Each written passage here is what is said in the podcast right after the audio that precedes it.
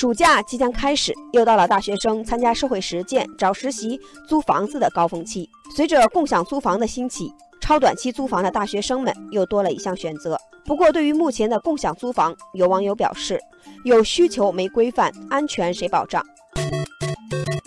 所谓共享租房，是指房东将自己的住所或空余房间挂在共享租房平台上，出租给他人居住，具有性价比高、居家氛围浓厚等特点。但是近期有不少网友吐槽，共享租房存在虚假宣传，网上展示的照片实际上带有欺骗性质。选房时看到的宽敞明亮的房间，实际上是局促又阴暗。不少开始满怀期待的网友表示很失望。网友花开半夏就说：“坐标北京，房租老贵了，共享租房性价比高。本来很高兴选了一家评价非常好的房，住进去才发现毛巾、床单不干净，房间的隔音效果也很差，心累，想回家。”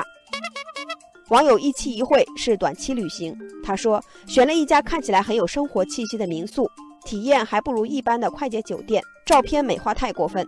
网友落灯认为服务是最大的问题，找房东沟通太难了，电话不接，微信不回，下次出门还是选正规酒店。但是也有不少网友对共享租房的印象良好。网友梅子黄石说，几次碰上的共享租房环境都不错，房东人也很好相处，每天都会准备丰盛的早餐，以后还会继续的。网友汉阳书生应该是一位大学生。他说，暑假实习一个月很难在中介那里租到房，共享租房上网就能搞定，一般都是按天计价，周租和月租还有相应折扣，很划算，适合学生租。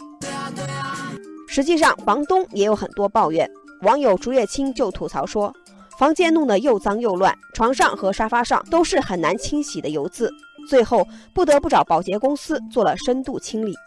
网友飘摇说：“现在大家关注的都是如何保护租客权益，其实房东的权益也需要保护。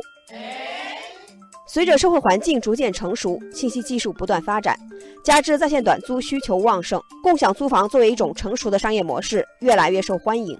艾瑞咨询发布的《中国在线短租行业研究报告》显示，使用过在线共享租房平台的用户中，整体满意度达到了百分之八十九点三。但是，由于目前这个行业尚未成熟，还需要加强平台自律和完善市场机制，尤其是要想实现长远发展，安全是第一位的。